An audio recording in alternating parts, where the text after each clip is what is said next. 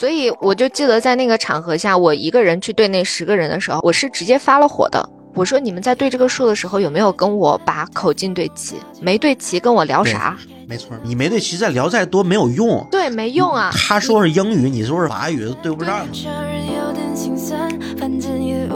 放假不会放了，休息不会休了，这么一个状态。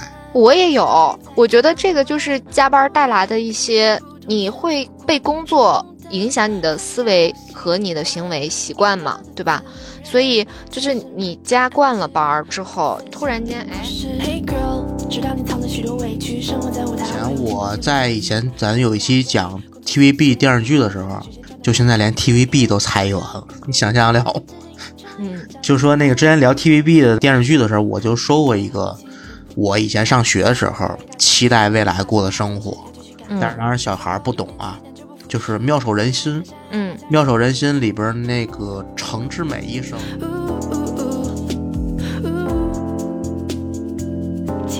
Hello，大家好，这里是来话电台，我是主播芝芝，我是主播大光。我们这一期来聊一聊，可能让大家都比较痛苦的一个话题，叫加班。对，今天其实皮皮并没有到场。我们三位主播来讲，唯一一个不怎么加班的人，对吧？不配聊这期节目。哎哎，所以就是就是两位加班狗啊，来去聊一下这个话题。就我起的这个话题是加班没有快乐，原因啊就很简单，就是我今年开春以来就对加班这个状态就是属于是比较反抗。就是那种就反抗的是啥加班呢？就比如说我这周想请一个病假，跟老板去说，老板就说那个咱们这周比较忙，那你要不下周再去请假吧？我这要是请的是年假，你这么说也就罢了，对吧？但我说的可是请病假呀。然后老板就是这么说，那你只能去选择说好吧，那我就下周再去看病吧。所以就是导致吧，这个心情其实是不太好的，就是有点糟糕。我就想问，加班就可能快乐吗？你做的是啥事儿才能让自己自愿加班也快乐呀？其实我想跟芝芝确认一个点啊，也跟大家听众们统一一个标准。芝芝觉得怎么叫加班了？就比如说啊，正常早上十点上班，然后要求我们九个小时在公司，那我就是七点后就可以正常下班了，对吧？那七点之后就算加班啊啊啊！嗯，这个是广义上的加班，狭义上的加班就是说，你这个公司的公司文化就是啊，大家可能都普遍是八点半往后再下班，那我九点下班。这也算是加班，这是一个狭义的加班。对，其实我就想问这个点。首先说，你双休日，你比如像我之前双休日天天写 PPT，对吧？你肯定算算，对吧？就是工作日下班点儿不好界定，你是按照这个九个小时算下来，你可以下班那个点儿之后就算加班，还是说大家都差不多走了四分之三了，嗯，然后你自个儿剩那样，你叫加班？我觉得都算。就是如果说你拿那个正常点儿约束的话。可能我们整个部门全加班，就没有不加班的，就没走，根本就对，嗯，这也是这个互联网，互联网这个特有的这个怎么说呢？这么多年以来的一个习惯，约定俗成。对，就没有说就是准时准点的，你去下个班儿，对就行了。就是我们属于上班有点儿，下班没点儿。对，没有这种特别固定的。所以我就是觉得说，这种加班还有另外一个事儿是，即便我跟老板说了，说我那个这个星期想请病假，然后老板给我拒了之后，当周的周六，然后还薅我去加班，就是这种状态其实是挺不好的。我为啥提病假？就是因为 确实身体有点难受了，我就会反思这个事情啊，做啥事儿才能让我自己自愿加班也开心呢？我之前在。之前在刚毕业几年的时候，有时面试的时候，有时候会面到一些小公司啊，他会直接问你，你能不能接受加班？哎，是。当时我不知道芝芝遇到没遇到过这种问题啊？嗯，反正我一般给他的回复是什么呢？可以接受加班，但是不太能接受无意义的加班。嗯，当然了，这是当时的面试的一个回答方式，但其实现在想来，推导到下一个问题就是什么叫无意义的加班？这又是一个问题，就是刚开始的时候，可能年轻的时候，因为你什么也不会，然后你也刚入这个行，你可能需要吸收的东西、需要学习的东西非常多。然后呢，那会儿可能比如说有时候像我们做产品的，可能涉及到半夜上线，对吧？你得陪着开发旁边，对吧？伺候吃，伺候喝，然后跟开发聊聊天。说实话，当时我没拿那个当加班，还挺高兴，挺快乐的，因为你长期跟开发腻在一起，一是能充分了解他们的性格、语言习惯，包括一些个思维方式，为你以后跟他们沟通有一个基础。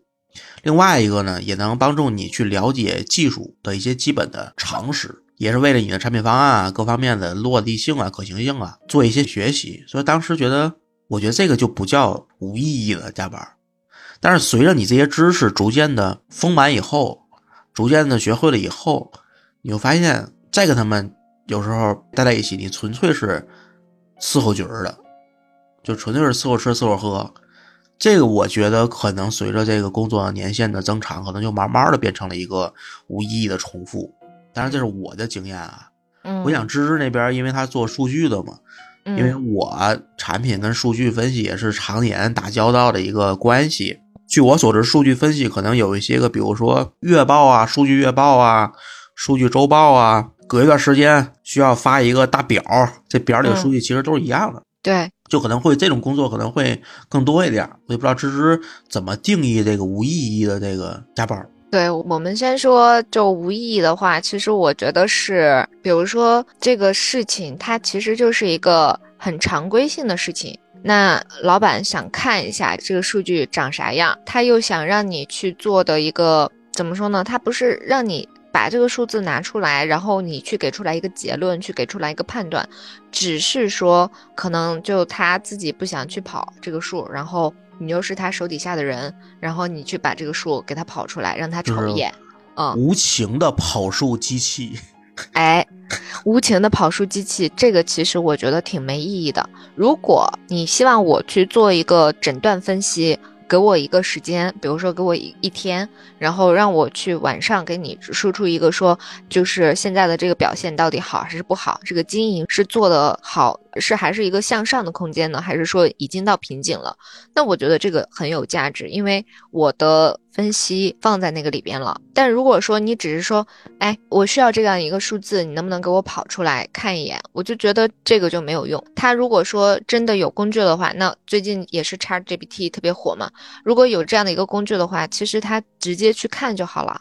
只不过就是因为现在没有那个工具，所以我暂时成为了那个工具人。我觉得这个其实意义不是特别大。但其实我说实话，我因为那个商分啊这块儿我也非常了解，有些事情这些事儿是避免不了的。首先说，有些老板是业务性老板，他不会什么 SQL，口，不会什么数据库，他不会跑。另外，公司的这个基础的那个数据的基础设施在不那么完善的情况下，他也没有什么看板，也没有什么定投邮件，对吧？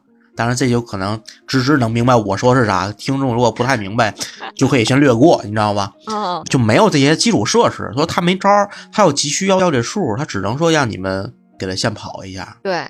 但是呢，我想说的是什么呢？就是说，如果说有可能性的话，是不是推动一些个，比如说这些个规律性的，每周看一次的，或者每三天看一次的东西，形成看板、数据看板，或者是形成一些定投邮件，来释放一些个。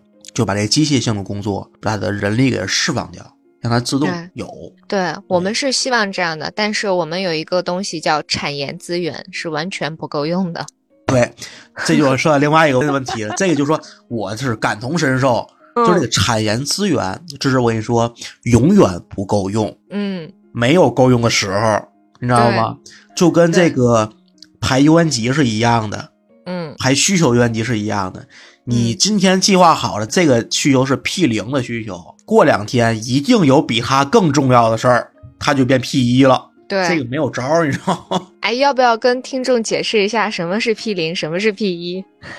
这个就太互联网黑化了，是吗？就是这个，这是一个优先级，就是谁比谁更重要。嗯。然后呢，数越小越重要。哎，P 零是最重要，零是最重要。但是我们曾经出现过负数，你知道好吧？就是这个问题叫负一，好吧？然后还有负二，你可想而知它的变化有多大，你知道吗？所以说有些时候也是无可奈何，你知道吗？对。我们说到说那个做什么事儿会让自己就自愿加班，而且加班还挺开心。我可能跟听众可以分享一个，就是我曾经加班很开心的事儿。就这个项目，它是一个很新的项目，没有人做过，据我所知没有人做过。然后呢，我要从这个。项目的一开始去写一个整体的需求方案，到中间去需要去论证我的这个方案是可行的，最终去呃论证完了之后发现确实是可行的，然后我去把这个东西完整，就这一整套下来，我是非常开心的，我是可以自愿加班的，我可以把我的周六日都搭进去。但是后边再往后的话，你会发现不同的公司里边，可能这种事情就是发生那么一两回。然后你就会发现后边所有的事情，别人要么是你自己做过了，要么是别人做过了。抄作业、抄作业这种事情啊，没那么开心。所以我现在就找不到了自愿加班的那个快乐。我现在就是有一点点就觉得说，哎，我这个怎么能让自己提升，就或者是减少吧这个对加班的这个厌恶呢？对，就刚才芝芝所说那个，其实我觉得总结下来几个关键词，一个是系统化。就是这个事儿吧，是你从头开始立项开始，到是方案形成落地，对吧？验证反馈这一圈儿，对吧？都是一个完整性的，并且是一个有创造力的，是一个创造力工作，而不是一个简单的复制的一个工作。我理解主要是这么两个点吧。实际情况下，可能就是，反正我接触到的上分啊，实际情况下，你比如说他们日常的。那些个异常数据的分析是一大块的工作，嗯，今儿订单掉了，明儿订单涨了，为什么掉？为什么涨？今儿订单不动了，为啥订单不动了？对，都得分析。对，然后这一趴，另外一趴就比如说刚才芝所说的，领导今儿哎想看一个数，啥也没有，看白也没有，什么也没有，对吧？你给我跑跑数。然后再有一个就是，就我说那可能有一些个数就能沉淀下来，形成一个规律性的看板，可能他们去做一些个这种数据可视化呀，包括数据后台啊这方面一些个工作。但反正我们这边如果说像一个从头到尾，比如用户分层，从用户分层头，用户定义怎么分层，怎么做用研，怎么实验，这个那数据分析这一大套的东西，相对来讲少，而且这种东西来讲。不是一个商分就能够完成的，可能是商分、用研、产品三方一起做一个大项目，嗯，可能是这么一个状态。对，那这个项目的主 Owen 是我的话，我觉得也挺开心啊。对，就是这个项目的这个主 R 啊，一般情况下不应该不是产品就是数据那边，一般是这两方。对，所以就这种的话，我觉得你让我加班，我也挺开心的，因为它不是一个说重复性的，然后也不是说一个你去做了一些什么产出，可能你探索出来结果就是没结果，就这个没结果其实也挺熬人的。你怎么去激励自己说，哦哦，没结果也是挺好的，没结果是可以的，就是这个其实也挺难受的。所以我觉得通过像我之前就看房子。的这个过程里边，然后我在反思到我的工作里边，就是会发现这个事情是不断重复在自己的生活里边的。它这个东西是一个很类似的思维过程。你去在做工作的时候，你也是会就相当于是在接一个临时性的项目啊，这个可能是一个频繁都会出现的，也可能是一个临时的东西。但它出现了这个结果是好还是不好，其实大家是希望它是好的，但很多时候都有可能会正伪。所以这种东西其实没有办法说服自己去接受就可以了。对，但是像芝芝所说，这是一种情况，这属于是他对于一个这个工作项目的一个不是自己想要的状态，就这么一个一个一个事儿。我还有一个经验，就是说有的时候，你知道让我比较难受的加班是什么呢？就是说明明当初讨论这个方案的时候，我就知道这里会出问题，嗯，谁也不听，嗯，然后呢，你自己说的没有用，你知道吗？嗯嗯。谁也不听，非得那么干，那就那么干吧。干完之后真出问题了，出完问题之后，你还得加班给他擦屁股。哎呀，对吧？这是一种，这是让我最恶心的加班，就是一边加班一边骂街，你知道吧？还有一种，我之前还经历过一一个东西，就是说，当然了，其实你说现在冷静下来，就是说严格意义上来讲，也不能全怨他，你知道吗？我之前跟一开发小伙刚毕业，技术吧差点，然后呢，有一个项目，他是我开发呀，我是产品啊。上线上了半个月，这下边又比较专业啊，比如说有点专业化术语啊，就上线它得切环境，就是得一个环境一个环境测，测试环境测完了，仿真环境测，仿真环境测完了，正式环境测。嗯一般情况下，因为那会儿去家上班，我白天还有别的事儿。一般白天呢，他就自个儿整，自个儿测啊，自个儿改。到晚上临下班，我问一嘴进度。白天风平浪静，什么事儿也没有。嗯到了晚上了，我跟测试说：“我说到晚上了，今今儿该切个环境了吧？”就在切这环境这个节点前一段时间，准得发现一个 bug。然后这个 bug 还是个大 bug，还是定位不出来，一天一个，一天一个，就导致这个事儿吧，就是说我就得用下班的时间。那阵儿一般是我七八点钟才下班，然后八点多开始把语音、视频开开，里边有开发，有开发的他的领导，有测试，还有我四个人，从八点多一直得堆到十一二点，帮他找 bug，就是他把代码投屏在屏幕上，他领导还跟我说说。说你就别在这陪着了，我说我陪着吧，要不然有点什么产品逻辑不确定呢，对吧？他说他让他展开代码你也看不懂，我说是我看不懂啊，我为啥不让你看吗？我说他定位不出来啊，问题就是这种也是让我有点抓狂。说实话，你说全院那小孩儿嘛，小孩儿刚毕业，谁刚毕业都得有过程。我觉得缺少一个带他的人，你知道吗？嗯就他完全一脸懵逼，最后是那小孩儿都懵了，就是不知道怎么办了，然后也不说话了，因为我们毕竟这事儿拖了，光上线上了小俩礼拜，大家连测试都疲了，就情绪都比较激动，你知道吗？就有时候也是难免言辞激烈，小孩儿就懵了，你知道吗？后来我们就不能这样，就好好说，好好说，还越懵，他写那个越容易出问题，你知道吗？对，还上上不去。反正这两种加班，一种就是我刚才说那个，就是明明你之前知道会出问题，会出问题，会出问题，谁也不听，最后果真出问题，还得你擦屁股，这特别烦。另外一个就是说，这个因为可能某些个别人的因素，导致你的项目迟迟上不去。但说实话，这个对于我们产品来讲是一个常事儿，慢慢的就是、就是习惯了，就是墨菲定律。你越怕它出问题，它它越越出点问题。你比如说，我今天晚上我定的死日子，今天晚上就得上线，临九点十点就得出一个问题，让你上不了线，知道吗？好吧，后来我们就不做这种希望，就是尽最大努力的往前推，嗯。因为你不想的事儿，可能还能顺顺利利的上。对，总是会有这种这种情况，就是你像刚刚大光有说，就是属于是定死了日子，完了不干就得那啥。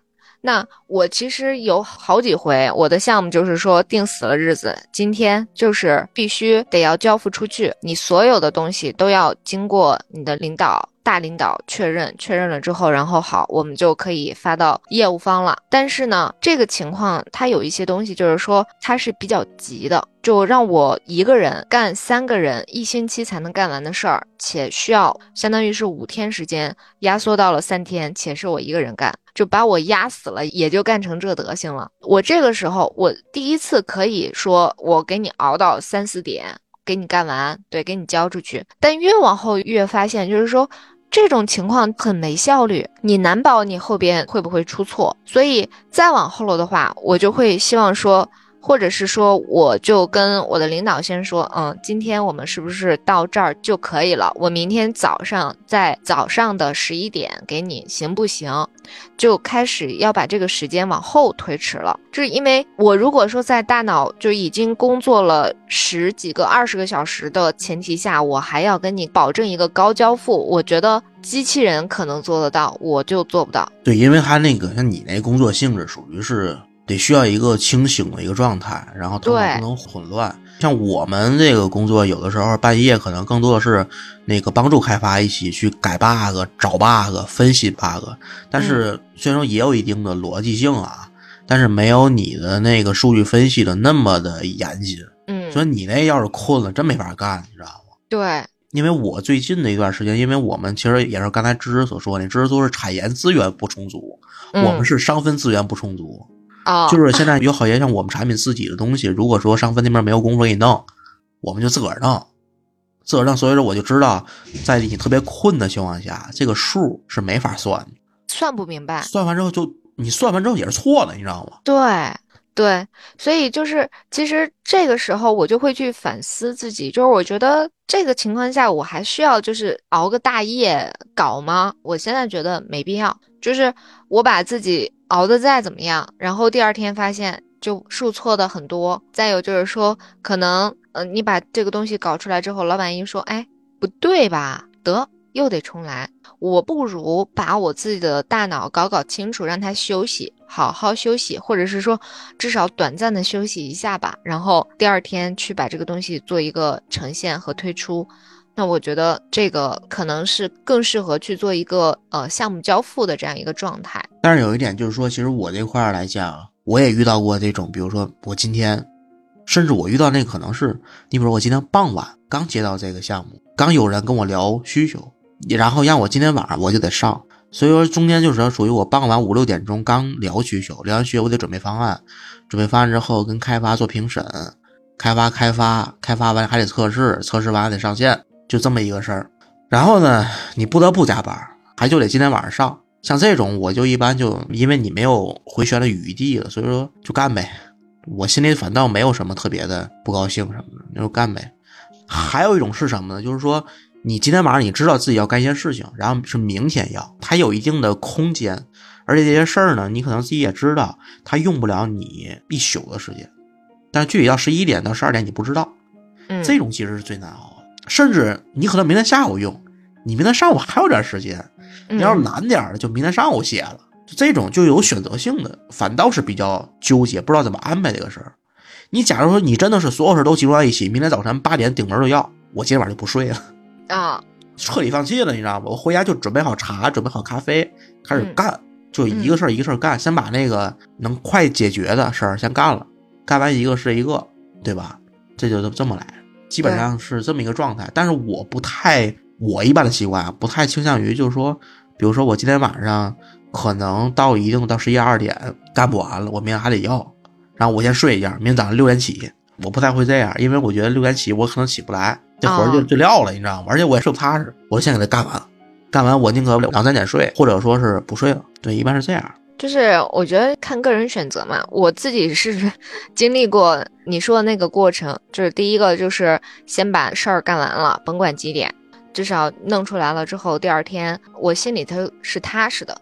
但是我经历过很多次这样子，然后我就会发现第二天的你的那个状态是非常不好的。再有就是说难保算的有问题，或者是说出的这个方案有问题，很难保证。这个确实是，这是咱俩的工作内容不太一样。然后那就是相当于是你后边又要返工，这个连轴转可要比你睡了一宿，然后第二天再干更难受。因为第二天醒了再去做这个事儿，相当于说你脑子是清醒的，有一定休息了，然后你把它搞出来，然后其实这个东西你自己是知道它的信心点和它的整体的完整度在哪的。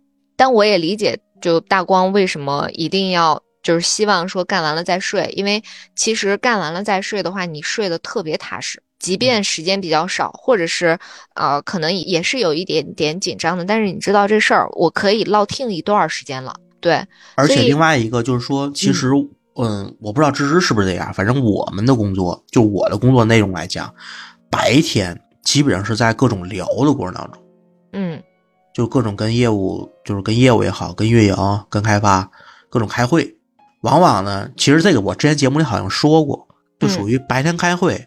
晚上工作，晚上干活这么一个状态。对，你白天得光聊了，但是你聊完出那些结果得形成方案，方案你得有 P R D，你得有那个文档要写，各方面的东西要去弄。你只有晚上是整块儿的，然后没人打扰的一个时间去做。而且其实我们这个来讲，我们主要是聊的是研究的，想的是逻辑。嗯，这个逻辑呢就不能断。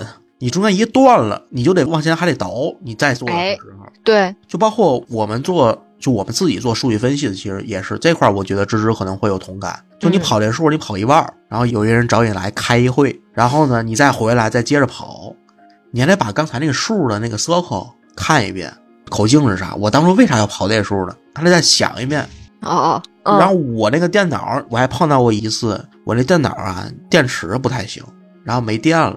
就全瞎了，我那个表格 Excel 都没保存。我回来之后，我又从头又跑了一遍，你就想想吧。嗯，对，这个其实特别耗脑力，就是你得知道，就是中间差一会，你得知道说你那个前面要跑的是什么。我有个极限的东西，就是我之前的一个极限的经验，就是我一个人对十个人，十个下游。然后呢，这个下游他们在讨论我之前出的那个数是不是有问题，我出的方案是不是有问题，目标值是不是有点太高了啊？然后就一块儿一块儿的去给我怼。我呢一边跟他们怼，一边自己出另外一个项目的数据，双线并行。我觉得我那个时候真的是应该是我。活了这么大年纪的高光时期，就是我一边对着一个项目 A 的十个人，另一边对着呃项目 B 的四个人，就是双线并行，还得脑子里边高速运转，说，哎，我现在出的这个数是没问题的，我可以做这样的一个结论。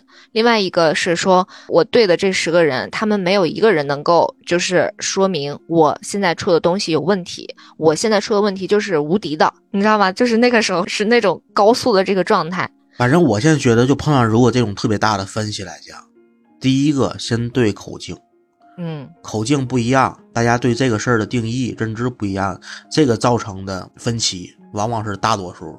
对，所以我就记得在那个场合下，我一个人去对那十个人的时候，我是直接发了火的。我说：“你们在对这个数的时候，有没有跟我把口径对齐？没对齐，跟我聊啥？”没错，你没对齐，再聊再多没有用。对，没用啊。他说是英语，你说是法语，对不上了，那就。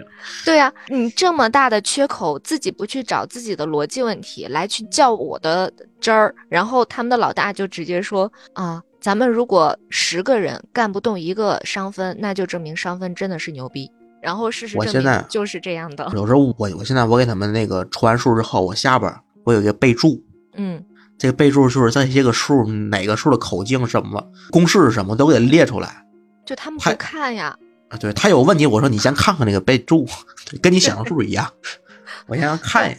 所以就是这个，就回到说，我们因为加班会引发一些负面情绪嘛？那这个其实也是啊，因为这些呃下游方。或者是说，因为我们工作里边出现了一些，就是说，呃，可能是别人理解不了的一些东西，然后实际上我们已经讲了一次一次又一次了，但是他们依然，我不知道为什么理解不了啊。我觉得至少就是做了这么长时间的上下游了，应该是一个大家是同一套语言体系，但实际上你在跟他们沟通的过程里边，你就会发现，即便不是个新人。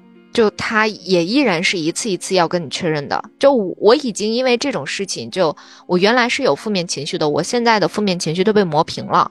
我会直接给他，我觉得这也算是一种表达啊，就是我会直接把我历史给他说好过的这种文字说明的东西，再给他截个图。我说亲，咱们在这儿已经写过喽，请注意一下哦。就是我觉得这个。他自己心里头已经清楚，一是没看，二忘了。嗯，对，我觉得其实记性好的人，或者是说对这个事情的细节比较清楚的人，是比较累的，因为你始终要承担那些人的遗忘成本，你始终要给他们一个说，哦，你不记得了，你忘记了，你混乱了，然后我来告诉你说这个事情。啊，是怎么怎么样的？它某种程度上往好了说，是你专家的作用；往坏了说，就是为什么自己不去掌控这个事情，就是把这个事儿交到了别的人的大脑里。就不是，但是他们有一种情况是，你不能让他们形成依赖你的习惯。啊，对，对，我我觉得多少多少已经被依赖了。就是你不能让他们把你当成一个百事达。嗯，就是他们自个儿不记，然后有啥事儿先问。现问，这个不行。对，所以我觉得啊，引发的这些负面情绪，它一种是说我可能我们自己要消化，找方式消化；另一种就是找当事人直接去怼回去，或者是也不是怼回去，是我觉得是也算是一种教育成本吧。你得让他们自己知道，就是说我交代你一次，交代你两次，第三次能不能自己就记一记。对，然后有点印象，后边你自己在做项目的时候，也是一个比较完整的这样的一个过程，而不是说完完全全都依赖我这样的一个角色去告诉你说，哦，原来是这样。我说一次，说两次，说很多次，你再不记，那我觉得这个其实是他自己工作不到位了，而且对于我来说也是一种，呃，工作信息的冗余，所以。我觉得在这个过程里边，就是逐渐的，我不知道这算不算是一种管理。我感觉我也没带人，但是我觉得某种程度上来说，也是一种管理你周围工作同事的这种预期和就对他们来说，可能就大家都高效一点。对我觉得是这样的一个方式，通过这个形式，就是你的情绪也会释放掉一些。但是我说实话，现在加班对于我来讲的负面情绪不太大，我已经习惯了。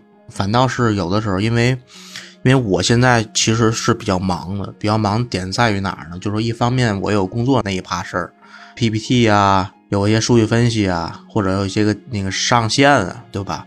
同时，我还有一趴剪辑的事儿，嗯，剪辑的事儿可能现在咱每一周都要固定发一期，固定发一期，我不特别不希望断更，所以说呢，可能这一周的每天晚上都会安排的比较满。其实周一、周二、周三每天的晚上，除了工作以外，回来还有电台的事儿。嗯，然后呢，我基本上的工作日的放假在星期四或星期五两天的晚上。然后就在星期四的时候，因为星期四我们最新一期节目就上线了。嗯，然后星期四晚上基本就没啥事儿。你知道，如果工作没有啥事儿的话，我反倒觉得空虚。你知道？哎，就习惯了。就是每天剪辑，可能剪辑剪到十二点，剪到十二点多，剪完就睡觉了。嗯，啊，就是满的。然后呢，周四突然间没啥事儿，没啥事儿，有的时候我就会约同事出去吃个饭去，但有的时候人家不能回回都有时间，对吧？有时候就没啥没啥事儿，我就回家了，到家我不知道干啥，你知道吗？有一种空虚，这可能也是贱的，你知道吗？就是突然发现放假不会放了，休息不会休了，这么一个状态。我也有，我觉得这个就是加班带来的一些，你会被工作。影响你的思维和你的行为习惯嘛，对吧？所以就是你加惯了班儿之后，突然间，哎，这项目结束了，今天你没啥事儿了，多出来了那两三个小时，真的是不知道干啥。还有就是因为这种空虚会引起的一些，就是那种就是空落感，或者是有一些就是低落。我不知道为什么，就是我也有，我也有。然后我那个时候我就会觉得说，我要不要去运动一下？对，然后我去，就比如说我八点下班了，或者七点下班了，我会选择骑行一段距离到地铁，然后再坐地铁回家。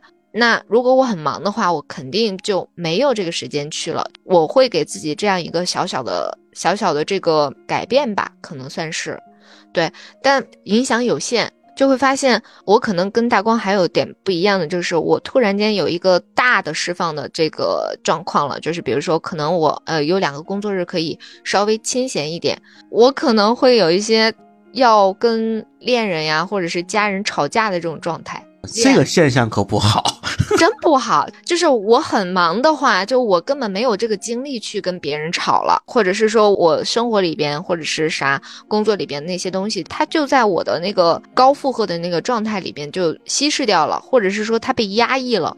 压抑完了之后，过两天，哎，我闲了的时候，得又泛出来了。以什么形式泛出来呢？就可能以挑刺儿啊，就是觉得生活里边，呃，姜老师没有照顾我，照顾好。啊，或者是说别的什么什么之类的这样的一些事情，就是会有一些矛盾啊，或者是争吵在那儿，确实真的这样挺不好的。所以，我现在就之前我们在聊过三两个星期之前，我们不是在聊选题的时候有聊到过，说这个怎么宣泄情绪，或者是说面对生活跟工作这个状态的时候，应该怎么样去处理自己的情绪嘛？我其实就是之前也在节目里说，我会让自己哭，就我觉得这可能不是一个很好的方式，但是我会这样，因为我哭过了之后，我的那个情绪跟着眼泪就基本上。百分之九十吧就没有了，就宣泄掉了。然后这个方法大家想学也可以学，不想学就没关系。反正就是这种方式是一个比较能够让你很快速的从那个低迷的状态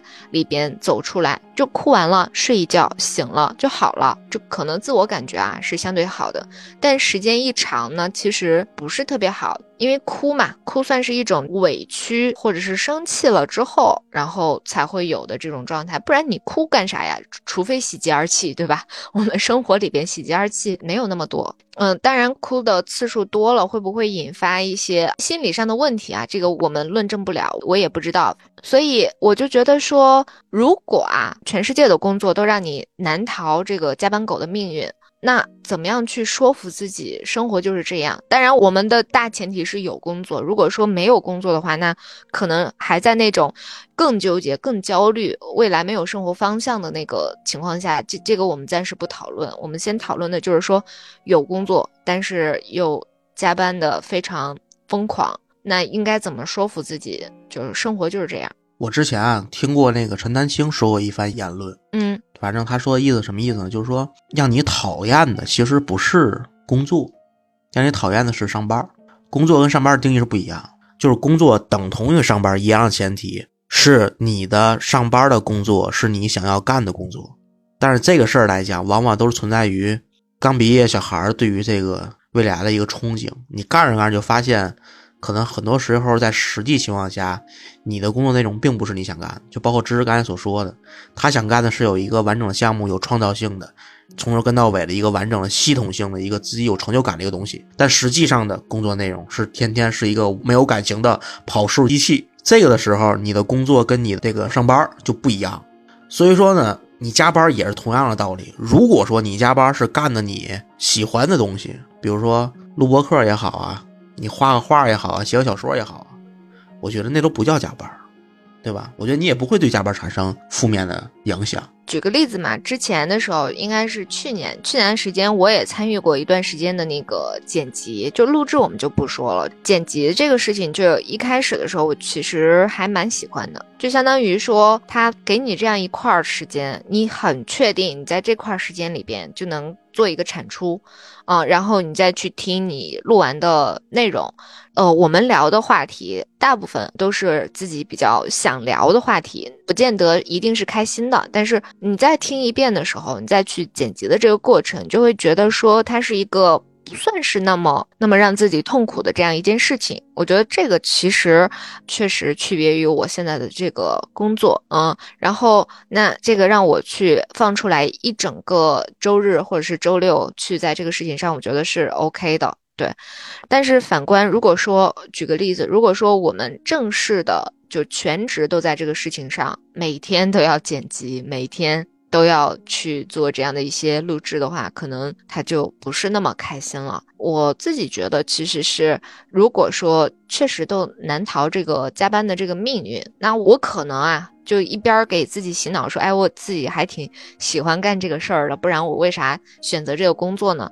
不然我早放弃了呢。另外一方面的话，就是觉得说，就如果说从兴趣的角度是说服不了自己，那就从压力的角度来说服自己喽。你把这个工作裸辞了之后，你还会有新的工作吗？我们昨天其实有跟哥们儿去聚会，然后就谈到了这件事情，就大家其实都普遍悲观，就觉得说，可能现在这份工作可能是你未来相比较来言最高点，是不是？居高点了，对，是最高点了。那你看来大家都有同感。哎，对，后边就我们这个年纪，如果说自己呃裸辞了，嗯，被裁了，或者是想要再换下一份工作，能选的空间就很少很少了。我举个例子，就是最近也有这么样一个信息，是说现在外卖员都已经招满了。你说那广东那边是吧？对，我看那新闻，就这个都已经招满了，就是说。似乎 我们可选的空间真的越来越少了。那如果是这样的话，我觉得我能说服我自己的就是，压力一直都悬在头上。那你为了扛住生活的重压，也得要好好的工作，好好的加班。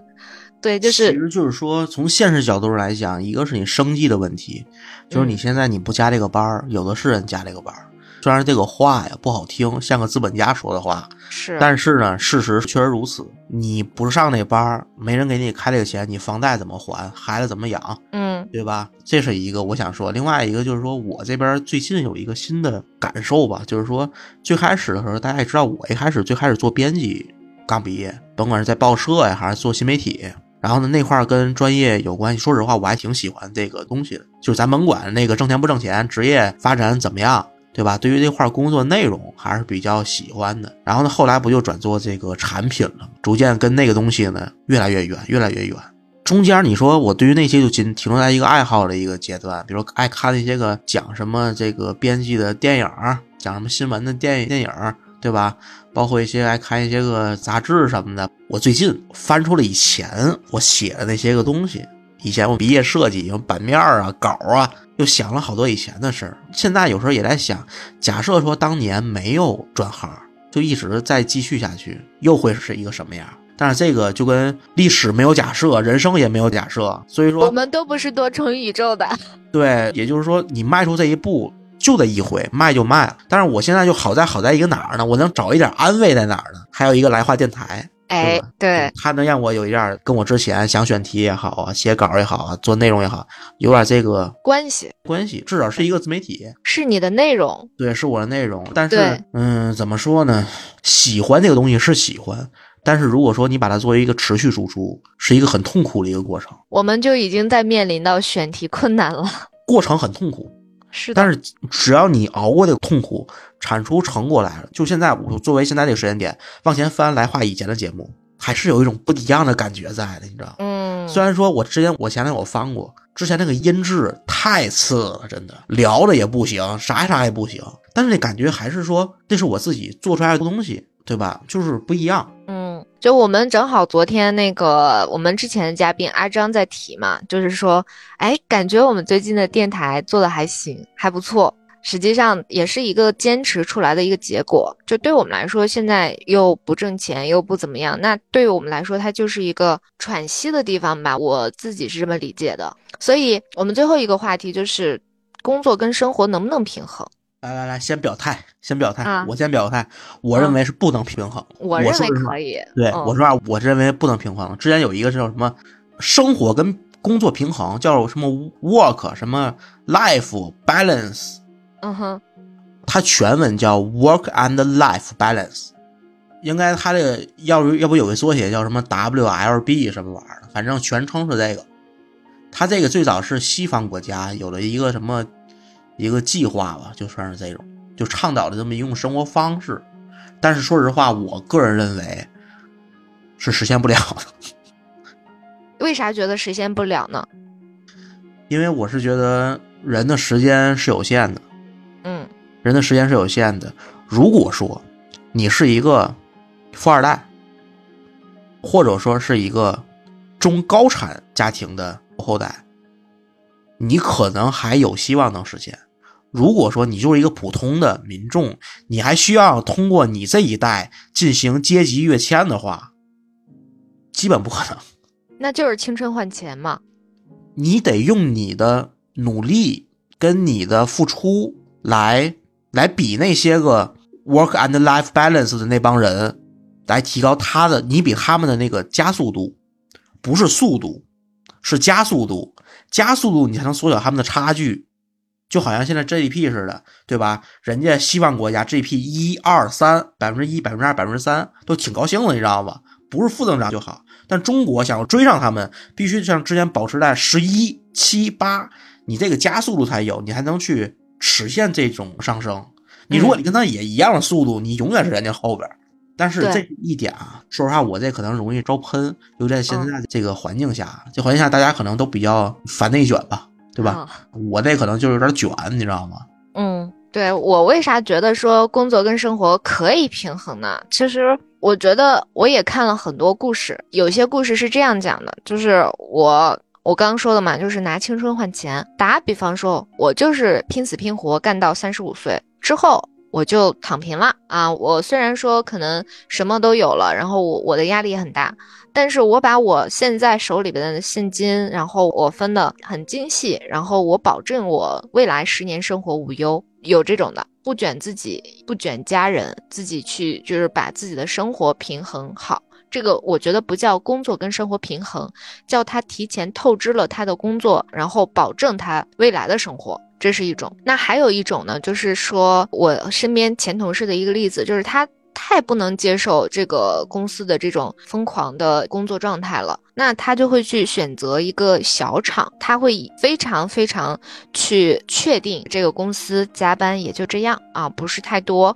然后能够保证自己的每一个工作日的生活时间可以跟就工作的时间相比来说，比工作时间要短。这个是他的一个选择，那我觉得这种也算是工作跟生活去平衡，就只是说他可能呃追求不了更多的薪水，然后追求的那个不能说更多未来就是有很多的重资产的配置啊啥的，他不追求这些东西，就我能够生活的很好就很好，就够我生活开销啊，然后也够我就整体的这个就是日常的社交啥的就够了。他不想后边太多的事情，不想未来，我觉得这也算是一种生活和工作的平衡。那像刚大光说的，就是可能有一些就富二代呀，或者是说已经是资产阶积累到一定程度了，实现财富自由的这种，呃，我觉得我不是这个阶层，或者是我不是这个这个圈层，我我就也想象不到。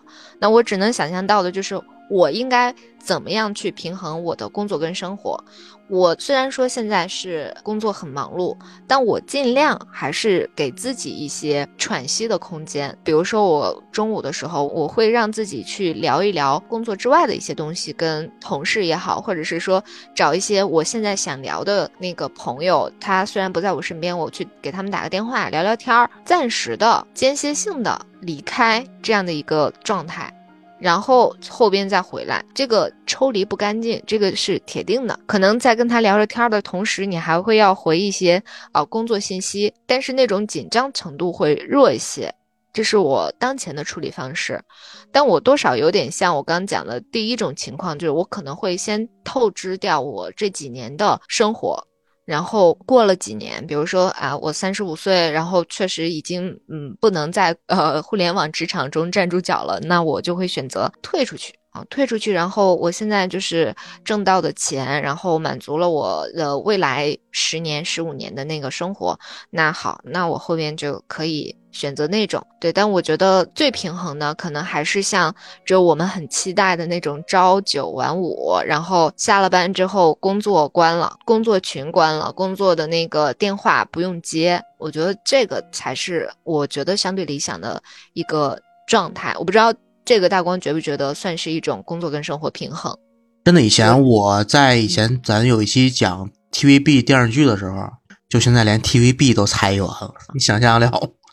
嗯，就说那个之前聊 TVB 的电视剧的时候，我就说过一个，我以前上学的时候期待未来过的生活，但是当时小孩不懂啊，就是妙手仁心。嗯，妙手仁心里边那个程志美医生，就是阿婆。他们下班以后，包括跟 Jackie 啊，包括跟那个林保怡演那个医生一起去一个酒馆啊、酒吧啊，喝喝酒啊、聊聊天啊。啊，我看他那个时间也就大概相当于七八点钟，对吧？都那聚会，每天下班。后来想想啊，长大了想。这只是一个电视剧里拍了一个理想化的状态。你想，你看那个程志美医生开的是一个敞篷的保时捷，好像是，这是一般人能开得了的吗？当然，他是个医生能开得了的吗？当然，他也是那个脑外科啊，就是挺挣钱多、挣的那个医生。对对。但是现在逐渐的，我能够活成的是什么样？就是看那些个日本电视剧里边，上班可能比较忙，白天对吧？比较痛苦。晚上找个深夜食堂，晚上找个深夜食堂也好，对吧？都得九点以后啊，找个什么居酒屋也好，喝喝酒聊聊天可能现在是活成了那样。但是你说哪个叫工作与生活的平衡呢？嗯，我觉得可能在我的感觉里边，这都不叫平衡。而且像这种状态来讲，如果说你一旦有了家庭，有了孩子，你很难保证这样的。你仅剩的一点生活可能会被你的小孩所占据。我身边不是没有这样的朋友，就是白天上班。嗯，晚上也上班，白天上班是给那个老板打工，晚上上班是给孩子打工，嗯，都一样。对，但是我有一点感悟，就是说，因为最近也看了一个电影，就刚才还跟芝芝说，就我昨天晚上看，叫《困在心绪里的儿子》。嗯，他是这个之前去年还是前年有一个困在时间里的父亲的一个呃三部曲的第二部。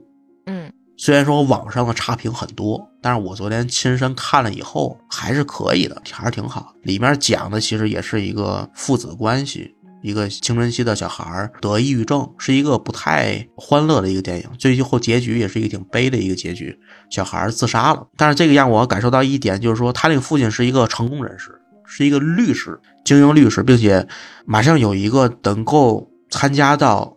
一个参议员竞选的一个幕后班底的一个 offer，相当于可以在政治上有一定的进取。但是究竟是自己的事业更重要，还是自己的家庭更重要？这可能每个人答案都不一样。嗯，这个父亲最后是选择了家庭，抛弃掉了那个 offer。但是他有一些影评也在写，这个电影写的是困在心绪里的儿子，但是其实更应该是困在思维定式里的父亲。就是这个父亲其实并不能理解他儿子的真实的那些个点在哪儿，他用的是自己的一个概念去给儿子陪着他聊天，陪着看电影也好，怎么样也好。但其实并不能解决他儿子心里边的真正的痛苦。他儿子痛苦其实是在于他爸爸跟他妈那个离婚这个这个事儿，就家庭破碎这个事儿，是一个心病。但是我就在想，其实究竟是家庭更重要，还是事业更重要，还是说两个都重要？因为你没有既要又要这个，我我其实最近这段时间也是反复在想，我觉得，嗯，这个是一个没有答案的一个结果。对，可能。我个人可能现在更倾向于有比例的，就可能它是一个三七四六，随着每一个人的情况不一样。你比如说这个人可能我事业比较成功，我在事业上可能多放一点，能够产生更大的，当然这这么一说又有点没感情，产生更大的投资回报率。嗯，就是我在那儿多放一点，我能一年挣一千万。嗯，对吧？他可能就多放一点。就是像有的情况，可能他比如说他在那投入了大量的时间，也产生不了结果，产生不了成果。我觉得那就可以考虑考虑减少点比例。这个每个人答案都不一样。嗯，但是我现在其实是越来越觉得，可能家庭可能会比你的工作更重要。你的工作是为资本家创造效益，嗯，你的家庭才是你自个儿。对，这个其实我刚就想说嘛，我在最近看。房子的这个过程，还加上就自己会对这种自己过往的那个呃理财的这些东西放在一起，其实它思路是一样的。包括说，可能我们不叫这个叫经济账，我们不叫这样子，就是包括在在生活里边，其实是一个你工作跟生活怎么样去平衡起来，其实会有更多的自己的一些呃思维定式在那里。然后再有就是说。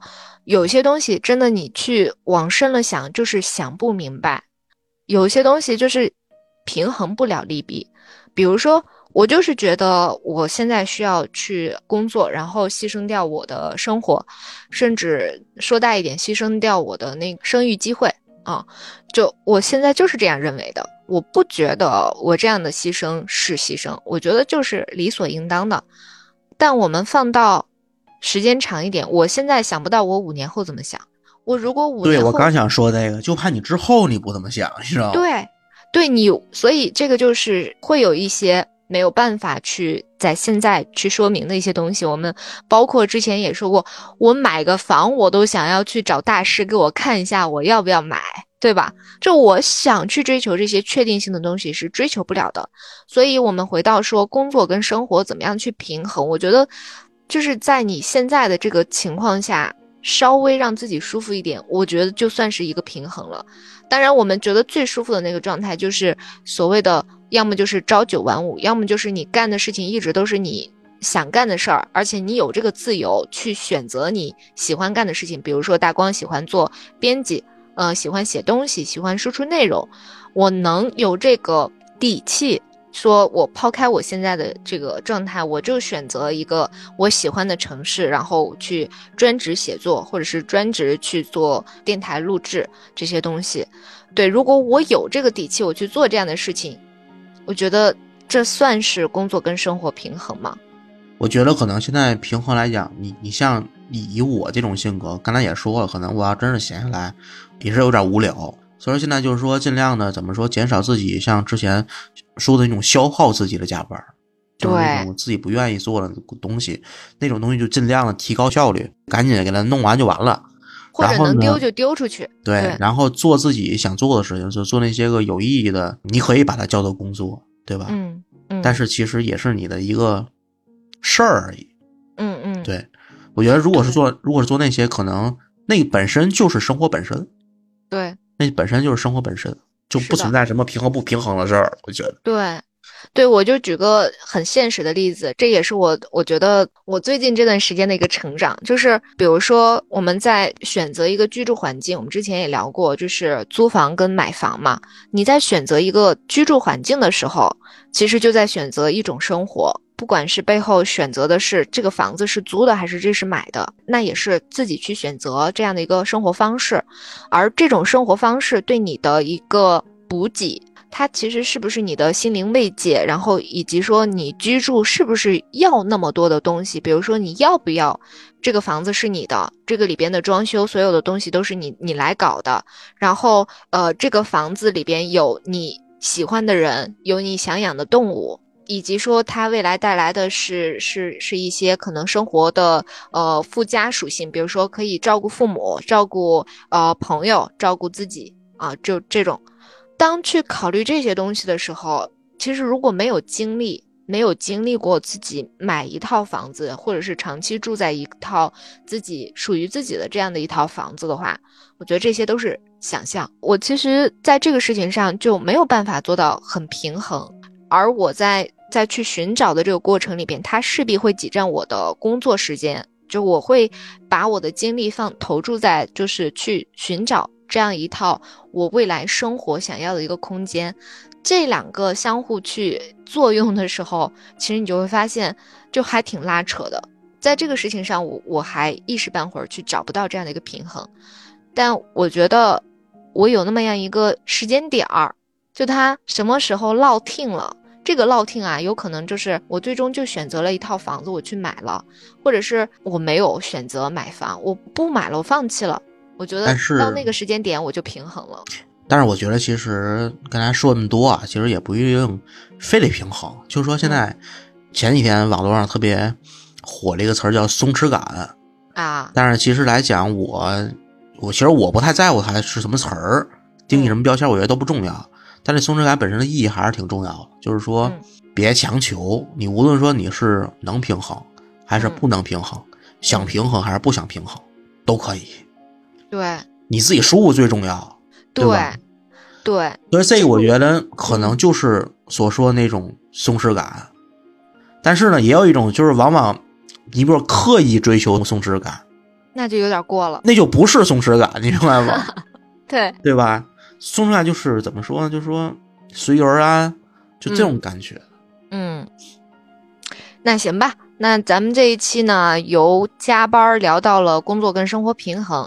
我觉得可能每一个上班族私下里都会有一些思考吧，或者怎样，我不知道我们的讨论会不会引发大家的思考，但这确实是我们现在当下就会呃时常可能会反思一下自己的一个小点。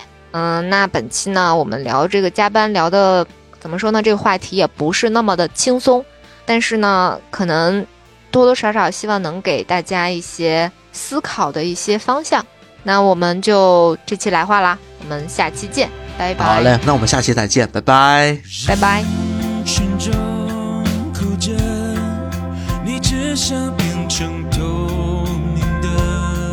各位听友分享一个好消息，我们来话电台的粉丝群成立了，大家可以微信搜索“来话小助手”的微信号 l a i h u a f m，记住是来话全拼加大写的 f m。